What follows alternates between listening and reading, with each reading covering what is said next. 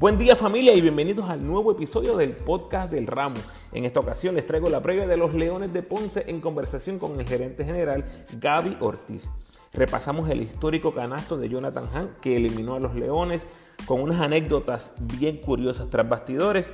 Eh, ¿Qué es más importante para ganar campeonatos? ¿Refuerzos o el talento nativo? Contestamos esa pregunta. Obviamente charlamos de casi todas las piezas del equipo, incluyendo lo que podemos esperar de Yerreel, el plan con Carlos Rivera y su venidero retiro, el regreso de Crawford, la dinámica del NBA Allen Ford con su equipo, la expectativa con Vasallo, la historia detrás de Jordan Murphy y la satisfacción de todo lo que se ha logrado con este jugador también hablamos de los refuerzos y las expectativas campeoniles y mucho más, mucho más. En mis episodios más recientes, número 117, tengo un resumen de todo lo que fue la agencia libre y los cambios en el BCN. Y las previas de los equipos del BCN comienzan en el 118 con la de los piratas y le sigue la de los capitanes, los gigantes y los indios. Recuerda seguirme en tu red social favorita, Facebook, Instagram y Twitter como El Ramo Opina. Por favor, dale like al post, compártelo, comenta y suscríbete a mi podcast en tu plataforma favorita. Además, me puedes enviar tus preguntas o sugerencias a elramoopina.gmail.com o en cualquiera de mis redes sociales. Puedes apoyar al ramo convirtiéndote en patrocinador del podcast y lo puedes hacer a través de Anchor con 10, 5 o 1 dólar al mes. Agradecido por tu sintonía. Que disfrutes. Emocionado en tener de vuelta al gerente general de los Leones de Ponce en el BSN, Gaby Ortiz. Bienvenido, Gaby. Gracias, Rano, y gracias por el trabajo que haces durante todo el año. Gracias, gracias. Mira, no recuerdo haberte preguntado esto nunca. ¿Tu león favorito de todos los tiempos? Ella.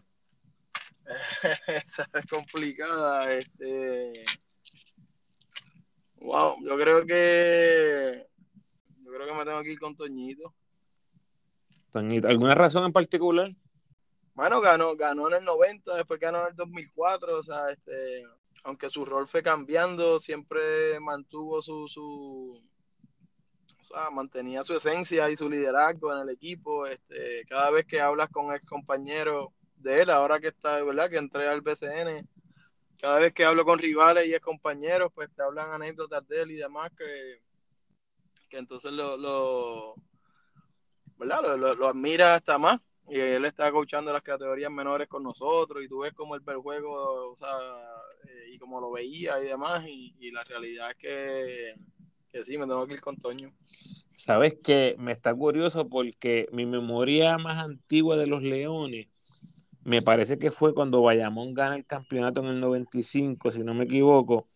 Y por alguna razón que no entiendo, ¿verdad? La transmisión entrevista a Toñito Colón en medio de la celebración de los vaqueros. o sea, acaba de perder y Toñito se está riendo, está sonriendo y dice que celebren. Yo sé lo que es eso. y nunca se, me, nunca se me ha olvidado eso. No, fueron, Toñito estuvo en 10 finales, 5 campeonatos en Ponce. Este, si no hubiese estado Pachín, quizás el Coliseo de Ponce se llamaría Javier Antonio Doñito Colón. Wow, wow. Tremendo. Bueno, de algo bien, bien positivo, em, eh, voy a moverme a algo que tal vez te va a doler un poquito. Así que, sorry, Gaby. Eh, juego 6, Mets contra Leones. Semanas antes habíamos hablado un ratito y me decías lo expectante que estabas de, de tu equipo, eh, ¿verdad? Estaban jugando el mejor baloncesto, junto antes de los playoffs. Y en los playoffs llega este canasto de Han del otro lado de la cancha en ese sexto juego y te elimina. Un canasto que posiblemente todavía te aparezca en tus sueños o en tus pesadillas. En el deporte, ¿verdad? especialmente en el back, estos momentos explosivos de, mucha euforia son bastante comunes. Estoy seguro que has disfrutado mucho, ya sea en tu equipo o, o en el otro equipo. ¿Dónde cae este canasto de Han? Bueno, ese es un canasto histórico, este canasto que, que, fue número uno en, en ESPN, este en el mundo. Eh, así que yo no en parte es una espina dolorosa, pero al mismo tiempo es como que hubo un factor suerte, porque un, un canasto a 90 pies, ¿me entiendes? Está el factor suerte, eso en parte dice, hermano, pues no estaba para mí, porque... Claro. De hecho, ayer vi a Jonathan Hahn en el, en el lanzamiento de la temporada y aquel día después de que se acabó el juego, en lo que uno se queda botando el golpe, me lo encontré.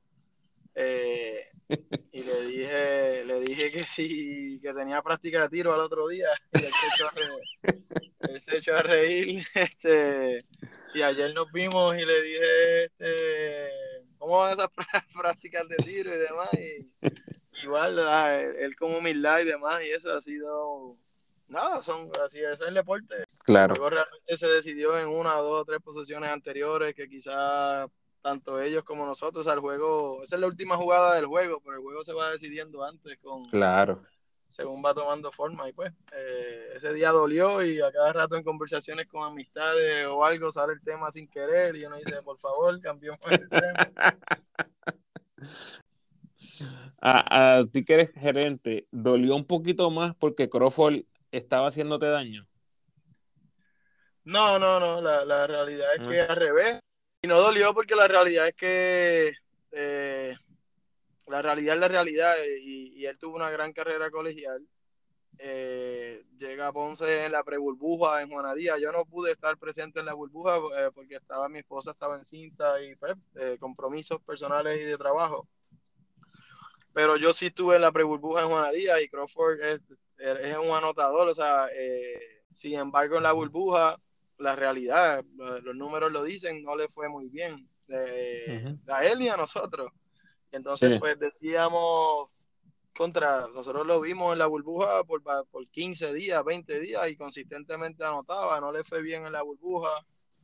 Y hay un proceso de adaptación y ahí pues decidimos el año que viene iba a estar pues Víctor Lee, Vasallo había tenido una buena temporada al comienzo de la, del 2020 y en la burbuja, pues igual anotó, etcétera. Sí. Entonces decíamos, mano, este chamaco tiene, pero no necesariamente cabe en la rotación. Entonces, pues si no cabe en la rotación, no vamos a ver lo mejor de él. Este, y al, Guaynabo ser un equipo de expansión que tú jamás pensabas que iba a llegar a la final y, claro. y, hablas con ellos y a veces ellos también te dicen, mira, caímos en un miracle run de estos como los Cinderella Teams en college y, uh -huh. pues llegaron donde llegaron. Y dentro de todo, pues tú miras los primeros ocho juegos de Crawford en Guaynabo y fueron exactos a los ocho juegos de la burbuja. Exactos. Ok. No le fue bien, no le fue bien, etcétera. Sin embargo, pues Tony Bishop influyó mucho en él. Eh, después, cuando él llegó a mitad de temporada, entre otras piezas, Jonathan Hahn, y, y ¿verdad? él se mantuvo trabajando, se mantuvo enfocado y, y fue mejorando. Le fue muy, muy bien y, y, lo notas cuando él llega temporada, que bajó como 15, está en su mejor condición física, eh, eh, sabe que, la, que hay unas áreas a mejorar y, y tú lo ves enfocado en mejorar en ella. Así que yo le auguro un, un buen año y, y sin duda va a ser importante eh, en, en, determinar a, hasta dónde llega Ponce. Claro, claro, y tiene la experiencia de una final, que estamos hablando, eso en tu equipo lo tiene quien, Carlos Rivera, Ángel, Ángel Daniel Basayo, eh, y no son muchos, y Mes Rosario, Mes Rosario, obviamente. Bueno, uh -huh. eh, viendo tu equipo, el roster 2022, tienes entre otros, ¿verdad? Yerreel, Carlos Rivera, Mike Rosario, eh, Crawford, Allen Ford, Murphy. Te soy honesto, lo primero que me vino a la mente cuando vi el roster que estabas confeccionando fue Agustín Díaz. Y esos equipos de los 90 que pudiendo traer refuerzo, decidía jugar con un talento 100% nativo. O sea, Fuera de Arecibo, honestamente, no sé cuántos equipos podrían competir con ustedes en talento nativo. Eh, tú ganas con talento nativo. Eh, tú no ganas con refuerzos. El, el, obviamente necesitas refuerzos buenos, pero por mejor refuerzos que tú tengas, si no tienes jugadores buenos nativos, no vas a ganar campeonato. Vas a ganar juegos, pero campeonato tú necesitas la mezcla entre un buen talento nativo y los refuerzos. Cuando Ponce llega a las tres finales corridas, 2013, 14, 15, sí había un talento de refuerzos de, de, alto nivel, pero estaba Carlos estaba Basallo en su pique, estaba Rosario, estaba Carlos Emory, un gran talento nativo, ves Arecibo, y es David Huerta y estaba Balkman ahí. Tú no, uh -huh. Exacto, o sea, que, que, era un gran talento nativo igual, ¿me entiendes? O sea, este, sí. Bayamón en la burbuja, pues tenían a Dulittle y a Uter, pero tenían a Angelito, tenían a, Benito, tenían a Romero, tenían a Mojica, etcétera. el, mismo Quebradilla eh, llegó a ese año a la final en la burbuja, ¿verdad? Que, le daremos, dándole el crédito, el valor que le daremos a la burbuja, pero igual el talento nativo de Quebradillas en la burbuja era de los mejores. Eh, eso, eso, influye muchísimo en, en cuán lejos uno llega en el BCN. Vamos a analizar esta edición. Tienes a Yerreel de Jesús, 30 años en el mejor momento de su carrera. Lo adquieres en cambio en el 2021 y de ser un jugador de rol en Arecibo, se convierte prácticamente en una superestrella en el BCN, te transforma la ofensiva, se convierte en un fuerte candidato MVP, promedio 21 puntos, 5 asistencias, 4 rebotes, 55% de campo, que es absurdo para un guard 85% el tiro libre, 22 de eficiencia. Lo más increíble de todo esto, al menos para mí, ¿verdad? Que soy un freak estadístico, es que apenas realizó 1.5 errores por juego. Que para un jugador que tiene tanto la bola en las manos, es claramente la opción número uno. Gaby, 1.5 errores por juego es una blasfemia, es una burla, es una falta de respeto al deporte. Básicamente estuvo en Ponce en modo Nintendo. Mi pregunta para ti, ¿veremos a YRL con la misma carga de trabajo que el 2021 o crees que va a disminuir esa carga un poco debido al progreso de otros jugadores? Eh, yo creo que es de los mejores jugadores ofensivos, no de Ponce, sino de la liga. Pero, pero creo que este año tenemos más piezas a su alrededor ofensiva, entiéndase Mike Rosario y Jay Crawford a su lado, creo que nos dan una dimensión más eh, en el perímetro, más Yomar, que no se me puede olvidar Yomar Cruz. este, así que igual eso hace más difícil caldear a Yesel porque no puedes ayudar de los, de los buenos tiradores que hay. Así que nada, eso lo veremos. a, nosotros no nos importa quién anota líder en anotaciones o ese tipo de cosas. A nosotros nos importa que el equipo sume victoria. Y entendemos que, al, entendemos que el juego se le va a hacer más fácil a Yesrel con las piezas que tiene alrededor. ¿Qué te pareció verlo dominando en el equipo nacional después de tantos años que no se le consideró? Eh, mano, es una historia de, perseverancia. Yesrel llegó a Ponce, Yesrel fue eh, seleccionado por Ponce en el 2013 en la tercera ronda del sorteo nuevo ingreso. Eh, eso te deja saber que no la tuvo fácil, porque usualmente un jugador que se selecciona en la tercera ronda llega a un equipo a la tercera rotación y, le va a tomar años abrirse paso. Claro. Eh, todos en Ponce sabían el talento que Yesrel tenía ese año de novato. Pero, pero pues eh, Ponce, iba en una dirección hacia el campeonato, tenía a Carlos Rivera en su piso y lo cambian al otro año a, a Coamo. Anotó creo que 19 puntos por juego en, en Coamo, o sea, este, y de ahí en adelante pues tuvo una lesión en Mayagüez, pero, pero cuando ha tenido la oportunidad de de estar en un equipo, o sea, ha, lucido en grande, pero creo que estaba en equipos que no del todo estaba tan bien acompañado, cosas como fue cuando llegó a Ponce, y pues fue como con la mezcla perfecta de, él con sus atributos y con las piezas correctas para, para ambos despuntar. De verdad que sí. Bueno, Gaby, surgieron varios rumores con Yerreel en el off-season. ¿Qué de cierto hay que Rob Pelinka de los Lakers te ofreció a Russell Westbrook Paul Jerreel. Y si es cierto, ¿por qué no se dio el cambio, Gaby? ¿Qué pasó ahí? No, no, no. es cierto, pero así. en eso, pero no, no es cierto, fue una broma ahí. Que la gente, la creatividad de los fanáticos llegó a nosotros y, y, ponderamos si lo subíamos o no lo subíamos. Dijimos, oye, de vez en cuando hace falta sentido del humor y demás, pero. Y, y pues se decidió subir eh, a las redes y, y de hecho y se movió se movió de manera, ¿verdad? Se, tuvo un buen, un buen engagement con los fanáticos, pero no, no, no, no. eso fue un vacilón. claro que es un vacilón. La pregunta es, ¿cómo Ponce iba a pagarle los 40 millones a Russell Westbrook? Ah, no, ese cambio lo tenía que pagar los Lakers. Pero era, era, era un cambio más, era un cambio yo, era un cambio peligroso, pues, ahí los Lakers tienen un tostón con ese jugador. bueno, vamos a hablar de Carlos Rivera. Eh, ya ha hablado de la transición hacia el coaching staff, ¿verdad? Va a seguir jugando esta temporada. ¿Cómo vislumbra el aporte de Carlos en la cancha y ya hay un plan de jugar X cantidad de minutos o X cantidad de juegos?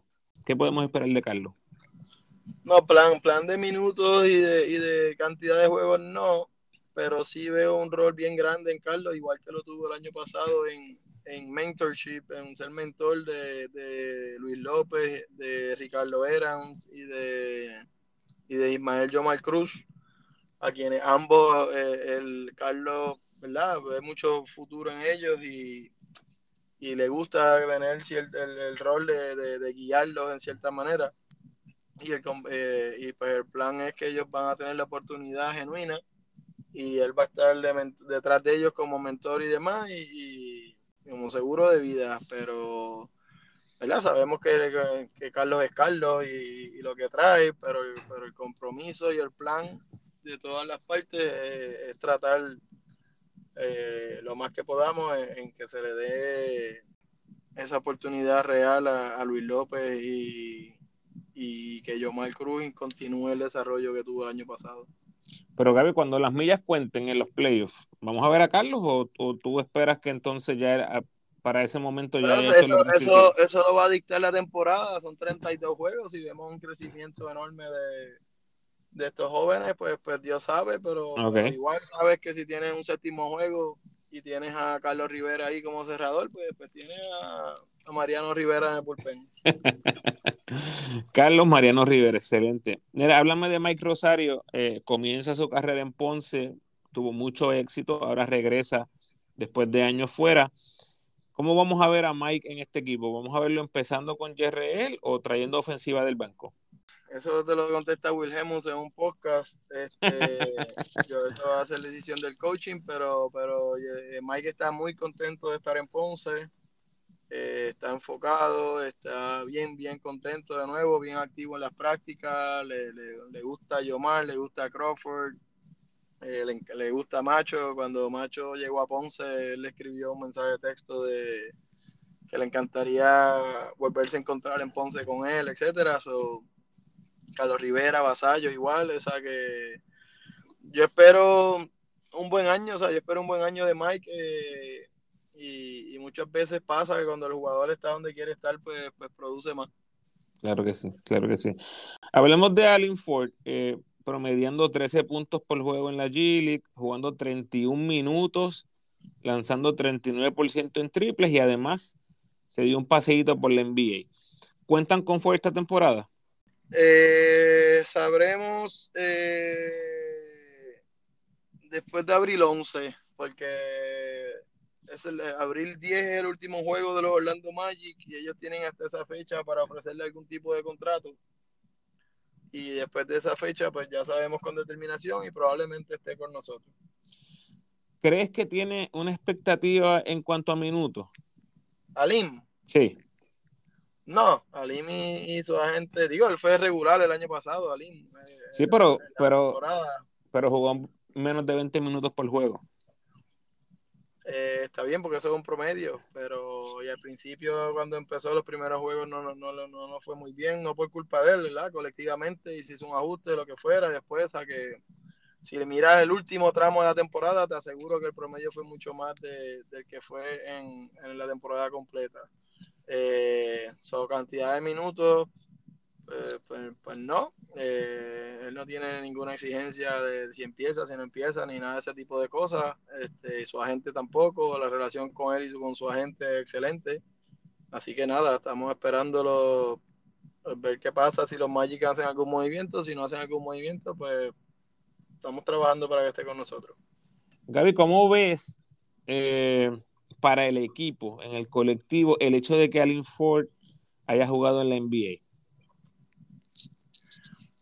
Eh, muy bien, muy bien. Cuando Alin Ford llegó a Ponce, Carlos Rivera, por ejemplo, se lo mencionó, que tenía características, ¿verdad? Que siguiera trabajando y, y, cosas que pudiera estar en la NBA. y pues los contratos de los de los 10 day contracts que pasaron, eh, Jason Page igual eh, firmó, estuvo en la NBA, etcétera. O sea, surgieron muchas situaciones, etcétera, que, que propulsaron esa oportunidad y obviamente le saco provecho, pero no, el equipo lo ve bien, y, pero eso no cambia. O sea, los jugadores lo ven igual, eh, su compañero de equipo y, y, demás, pero no es, no es eh, obviamente contentos por él todos. Eh, igual, si lo llegaran a firmar o algo, aunque no contáramos con él la temporada y nos dolería en cierta manera, nadie se va a molestar porque los Magic lo firmen. Y, y de nuevo, él es un excelente muchacho, una excelente familia, un excelente jugador, eh, todavía con potencial de seguir mejorando. Vimos cómo estar en Ponce le ayudó a a la, a la G-League y creo que la G-League igual le, va, le ayudaría a tener un mejor, un mejor año aún en Ponce. Así que nada, esperando que pasen los días a ver si, si logramos que esté con nosotros. A lo que voy con esto, Gaby, es que en otras ocasiones hemos visto cómo el hecho de que un jugador haya participado en el mejor baloncesto del mundo o a un nivel mucho más alto que otros jugadores y pudiera ser visto como algo negativo porque llega con esta esta prepotencia. O Por este eso te hablé de las características de Alim como persona. Correcto. Alim es una persona súper humilde, súper trabajador, etcétera, que, que, que, que no. ¿Te entiendes que no? Esto no es una posibilidad. Ya había un acuerdo económico básicamente aceptado eh, que solamente no se ha firmado por el hecho de que quizás firma, ¿verdad? Que si pasa algo con los mágicos, ¿no? Mantener esa ventana. Y después de eso es que él firma en la G League y, no, y, no, y no, ha habido ningún requisito adicional ni nada. O sea, este, okay. no, no. Alim no es ese tipo de persona. Alim es una persona humilde, trabajadora, etcétera. Eh, eh, so no hay ningún, ningún problema en el equipo con eso. Excelente, excelente. Ya hablamos de Crawford y de Ford, así que hay que hablar de Vasallo. 2021 para él fue un año para el olvido, su peor campaña como profesional. Honestamente, no sé durante cuántos días se sintió 100% saludable. Ustedes, Ponce, ¿cómo evalúan lo que pasó en el 2021 y cómo ven su rol en el equipo en este 2022? Si miras la temporada 2017, que fue el año que Ponce hizo la Liga de las Américas en Ponce, eh, Vasallo empezó la Liga de las Américas y después hubo que hacerle una limpieza de la rodilla, que por eso no hizo el viaje a Venezuela, al Final Four de la Liga de las Américas. Y después cuando regresó a jugar, pues le tomó su tiempo. El año pasado, aunque él había terminado bien la burbuja, no es hasta cercano a que empiece la temporada que, que presenta un tipo de molestia que conllevó una limpieza. Eh, y pues básicamente ya se acercaba el comienzo de la temporada, etcétera, y pues más o menos lo, lo, sacó de ritmo, lo sacó de carrera, pero después de eso, pues nada, él se ha mantenido, después al final, cuando ya estaba en un mejor ritmo, eh, justo antes de los playoffs con Guaynabo, le dio micoplasma, que entonces tuvo que estar aislado del equipo y pues perdió todo tipo de condición, pues, o sea, uh -huh. no todo tipo de condición, pero estuvo una semana completa que no pudo practicar. Y yo creo que eso fue más que todo, yo creo que entonces, pues, él se ha mantenido trabajando y demás. Eh, igual menos carga, porque si llegara Lim, si, eh, con, el, con el progreso de Crawford, etcétera, pues, pues igual no, no va a tener necesariamente la misma carga, pero igual eh, siempre tenerlo ahí, que, que, un jugador de sangre fría, en momentos grandes y con esa experiencia, pues siempre tiene su valor. Háblame de Cristian Negrón, eh, el jugador que adquirieron en ese cambio por Pacheco. Yo lo comparo, o trato de compararlo con jugadores activos en el BCN. Me viene a la mente Chris Gastón, tal vez un power forward bajito. ¿Cómo tú lo ves? ¿Cómo, ¿Cómo vamos a ver a Cristian Negrón este año en la edición de los Leones? Pues nosotros tenemos un equipo profundo, este, ¿verdad? Este, pero Cristian es un jugador eh, con características únicas, eh, en el sentido de que es un 6'7 con brazos largos, pero es bien atlético. Usualmente, pues, el, el nativo pues, de Puerto Rico, pues, grande, pues, no tiende a ser tan atlético como lo es Cristian. Eh, entonces, pues, Cristian entendemos que nos trae, nos trae defensa, nos trae, nos trae puntos se postea, eh, se mueve muy bien, corre la cancha, en defensa es bien activo, pues con los brazos largos que tiene y demás. O sea que yo creo que no ha podido llegar a practicar con nosotros porque la universidad no le ha permitido terminar las clases online. Eh, oh, así que pues, cuando llegue, cuando la semana que viene estamos trabajando para que la semana que viene llegue unos días y demás, y quizás vamos a tener que estar volando los, los fines de semana como se hacía antes. Ok. Hasta que después de, del 29 de abril, más o menos por ahí, se pueda entrar en, integrar de lleno.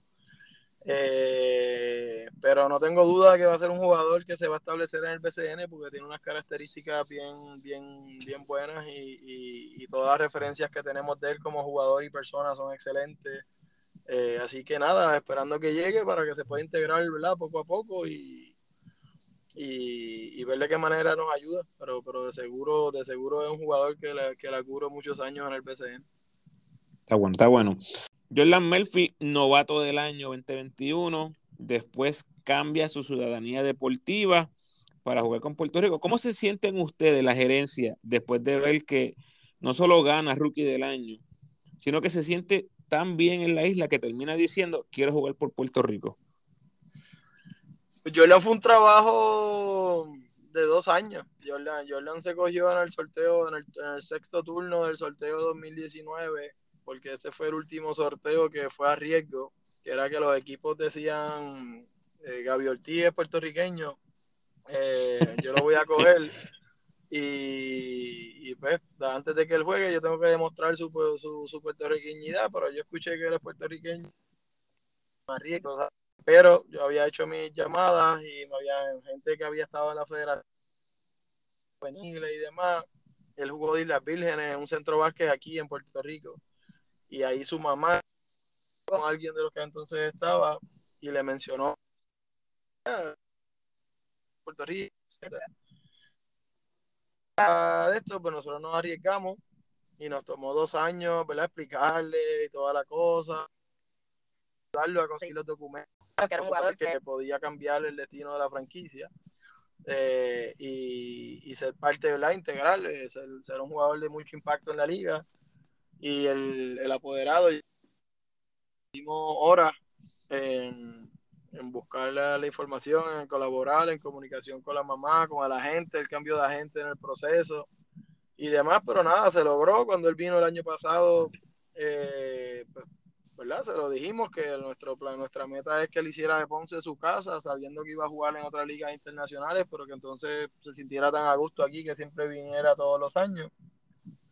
Eh, y así fue, la, él tuvo un gran año, se sintió muy a gusto y demás, y entonces pues la federación hicieron un acercamiento y pues lograron el cambio de ciudadanía y, y, pues, pues, sí, nos, nos, alegra muchísimo que aportamos a Ponce, al BCN y a, y a, la federación, al equipo nacional, así que pues, ver que el trabajo de dos años rindió frutos pues da satisfacción. Wow, dos años y lo, y lo van a tener por mucho tiempo. ¿Juega este año con los Leones? Sí, Sí, sí, tan pronto acaba con Austin eh, en la G-League, asumo que uno o dos días de, ¿verdad? De, ir a su casa y, y demás, y debe estar acá, debe estar acá, de seguro va a estar acá antes de la inauguración. Sí, ya, ya está prácticamente eliminado en el G-League, así que es cuestión de tiempo. Háblame de los refuerzos. Eh, anunciaron a Marvin Jones, 16 puntos, 8 rebotes, 61% de campo en 30 minutos en Grecia. 28 años, tiene par de añitos ya de experiencia en el baloncesto profesional. Y Tony Bishop, eh, que tuvo un resurgir impresionante en Guaynabo, obviamente los ayudó a llegar a la, a la, serie final. No es secreto para nadie lo que puede hacer Bishop. Háblame de estos dos refuerzos. Pues nosotros, eh, si, si miras las estadísticas, cuando, cuando Jordan Murphy jugó 25 minutos o más, Ponce jugó para para 11 y 4. Eh, y de casualidad, esos 11 y 4 fueron contra equipos de, de playoff de, buen récord. Pero significa que de 38 juegos que Ponce tuvo, en 23 juegos, él no pudo jugar 25 minutos o más, eh, sea por faltas personales, uno que otro fue por lesión y notábamos que en, nuestro plan de cara a la pasada temporada era que Dion Thompson era un 4-5, que si Murphy pasaba eso, pues Dion bajaba a la 4 y Yao y Mar López jugaban la 5. Pero Mar López no pudo estar, ya tuvo unos problemas de, ¿verdad? de condición y de salud de, de, de, y demás. Eh, y eso nos obligó a que era Dion Thompson, que no era un centro natural, pues toda la temporada ahí, que, que aunque jugó bien, pues, pues, a veces se necesitaba más ayuda. Y en, la, y en el caso de, de Murphy, pues igual, normal, rookie, pues que está conociendo la liga, juegos distintos al que él está acostumbrado. Eh, pues sabíamos que era un área a reforzar. Eh, entonces, pues Bishop entendemos que si Murphy sale por falta o por rotación y entra Bishop, pues el juego se mantiene. Eh, y era lo que buscábamos y cuando se habló con él, él entendió perfectamente y que, sí, que era que al revés, que, hasta le gustaba el hecho de que la franquicia tuviera esa visión. Wow. Y que, y que estaba ahí. Entonces, en el caso de Alin Ford, pues es lo mismo, con, con, el progreso que tuvo el año pasado y con el progreso que tiene ahora, pues tú no lo quieres, tú quieres permitirle ¿verdad? que siga desarrollándose. Este, y igual también lo reconoció y dijo, porque está ahí, pues, entonces aceptó, aceptó y, le, y, compró la idea, le gustó la idea de que lo que del plan de la, del equipo y, así, y pues Bicho notaba un jugador que podía venir tanto por Murphy como por Ford. Eh, o jugar con ambos, porque Murphy también puede jugar la 5 de repente, pues podías tener a Murphy, Bishop y Ford eh, y nos da una variable de, un jugador multiposicional que juega muy bien en ambos lados de la cancha, entendemos que caía muy bien con lo que el grupo necesitaba. Ponce lideró la liga en eficiencia ofensiva, pero necesitábamos, en defensa estábamos como octavos, nuestra meta es posicionarnos ahí en los top 3 en defensa este año y, y, mantenerlos en el lado ofensivo para entonces tener aspiraciones reales al campeonato. Wow, muy bien, interesante. Oye, Gaya, ¿qué entreno? Ponce se ha caracterizado por traer unos refuerzos que han desbaratado la liga. Mike Harris, Aidiogu, JJ Hickson, Kenneth Farid, solo por mencionar algunos, unos más tiempo que otros, obviamente. ¿Tienes alguno por ahí, bajo la manga? No, yo auguro una buena temporada para Marvin Jones. Marvin Jones viene en ascenso, eh, como suele pasar a veces con los hombres grandes. Eh, no sé si recuerdas que Dani Santiago según fue pasando los años, pues se ponía mejor jugador. Fue claro, claro. Un, late, bloomer en cierta manera. Y Marvin Jones más o menos presenta esas características. Cada año sus números han sido mejores en Europa. Eh, es un jugador de unas características atléticas muy buenas. Eh, coge rebote y puede iniciar la transición él de canasto a canasto, puede meter el triple, es eficiente en el tiro libre, se puede postear, puede hacer face-up con el hombre grande y atacarlo y por su velocidad pues debe ser el problema para el hombre grande pues, desplazarse con él. Y pues es un jugador que nos gustaba y entiende a todos, eh, el coaching staff y demás, y entiendo que mientras menos cambios de refuerzo haya que hacer mejor. Este, Muy bien. Eh, cada, vez que tú cambias de, de refuerzos, o sea, Ah, cambiaste un 4 por un 4, está bien, pero juegan de manera distinta, claro. tiran de sitios distintos, o toma su tiempo de acoplarse, este, lo que fuera. Este, así que nosotros, pues, esperanzados en que las piezas hagan clic y que, y que no haya que hacer cambio, eh, entendemos que Marvin Jones debe ser un jugador sólido en la liga. Muy bien, muy bien. Expectativas. Gaby, no recuerdo una temporada que tuviera tantos equipos con el eslogan campeonato o fracaso. Yo creo que es obvio, ¿verdad? Que es el caso en Arecibo, en Bayamón, Santurce, Fajardo, Guaynabo y tengo que poner a Ponce ahí. ¿Es campeonato o fracaso en la Cueva del León? En cualquier deporte, este, así sean remos, pues cada carrera que vas a hacer tú la quieres ganar. Eh, y en el baloncesto, pues cada, temporada tú la quieres ganar. Entendemos que tenemos equipo. Tenemos de, jugadores con mucha capacidad, eh, pero eh, eh, el tiempo dirá, el trabajo hay que poner el trabajo, este, hay que poner el trabajo donde está la palabra y, trabajar duro. Pues no, este año la liga como yo entiendo que este año va a ser mucho mejor en todos los asistencias. El hecho de que jugadores estén desde el día uno, el hecho de que Jan Clavel juegue la liga, en fin, de que estén todos los jugadores elite nativos, entonces pues eh, el mismo Varea este, que vuelva a jugar. Hay muchísimos elementos a favor de, la liga en sí. Eh, va a ser una bien competitiva. Eh, así que no, ¿verdad? Mi, mi, mi, expectativa es la del campeonato, igual que la de casi todos los equipos. Este, o sea que que la expectativa no es más que otra palabra, que hay es trabajar para ver los resultados y, entendemos que tenemos las piezas este, y, veremos con que, si estamos jugando en agosto 20. Estoy de acuerdo contigo, estoy de acuerdo contigo. Bueno, hablando de la asistencia, te adelanto, Gaby, que voy a estar en Puerto Rico en el verano. Eh, la familia de mi esposa es de Juana Díez, así que por allí te voy a caer en algún jueguito en el Pachín para por fin saludarte en persona y sacarme un par de fotos con el equipo. Tú sabes que yo soy un freak con esto. Sí, sí, ojalá, ojalá. Bueno, Gaby, mucho éxito en el 2022, mucha salud a ti, a tu familia, el equipo en general. Espero verte pronto. Mucho éxito, Gaby. Gracias. Te cuido.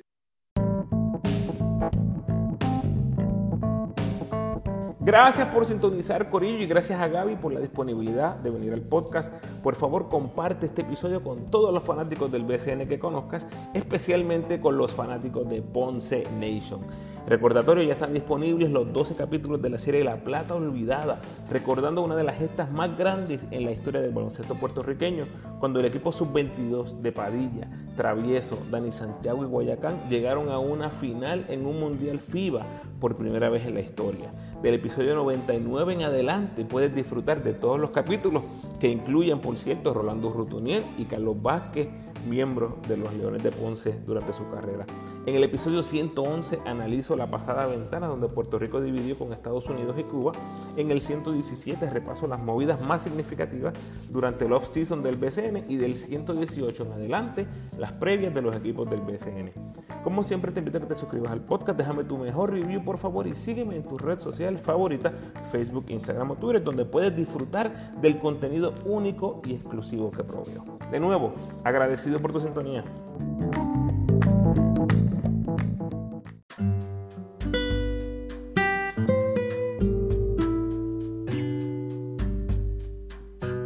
Pensamiento de hoy.